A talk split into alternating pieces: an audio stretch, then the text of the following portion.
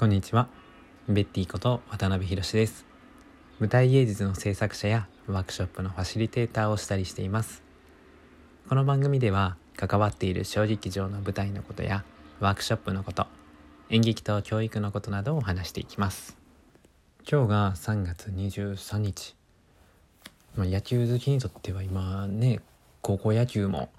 やっていますしプロ野球が3月26日今週金曜日開幕であ中春到来やなっていう時期になってきてます。高校野球はね本当に見続けるとずっと見てしまうんでなるべく生ではあんまり見ないようにして結果だけを見るようにしています。見見ちゃうともうずっと本当にね朝からずっと見れてしまうんでね。えあのニュースだけ。追うようにしています。それでもねもうなんか初出場のチームとかがねすごいいい試合をしてるしあのー、すごくね練習環境が限られた中で自分たちの、ね、やり方を貫いてプレーをしている姿とかはねすごくいいなと思って、え、いつも見ております。はい。ということでですね今日は、えー、予定を空ける話をしようと思います、えー、というのもこの前京都エクスペリメントスタッフに10の質問という企画でインタビューに答えることがあったんですけどその模様はねあの京都エクスペリメントのインスタグラムに上がると思いますしすでにディレクターや他のメンバーのも上がっていますのでまたご覧いただければと思うんですが質問の中で「いつから京都エクスペリメントに?」と「どうして京都エクスペリメントに?」という質問があったんですね。その質問になった時にあ本当たまたまのご縁でここにいるなっていうことと予定を空けていたからこそ入ってきた仕事やなって思ったんですよね。というのも京都エクスペリメントのお仕事のお話をいただいた時っていうのがちょうど僕があの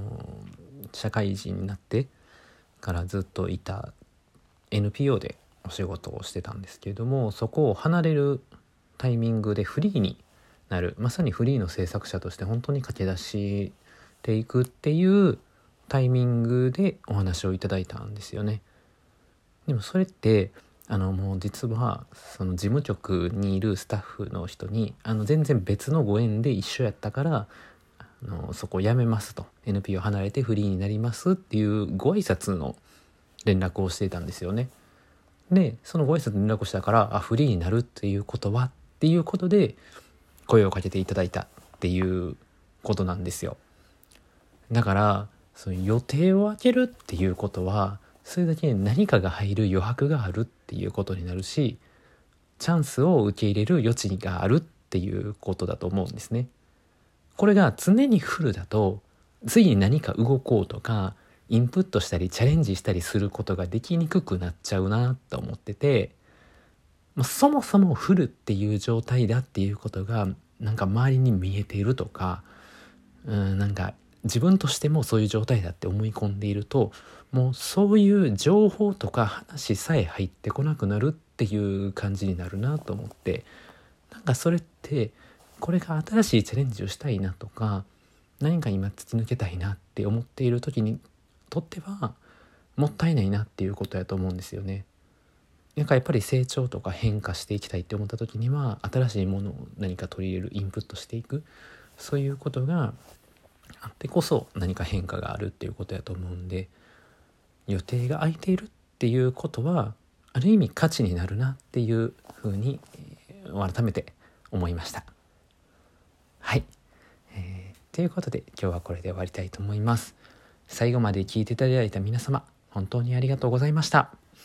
ではまた。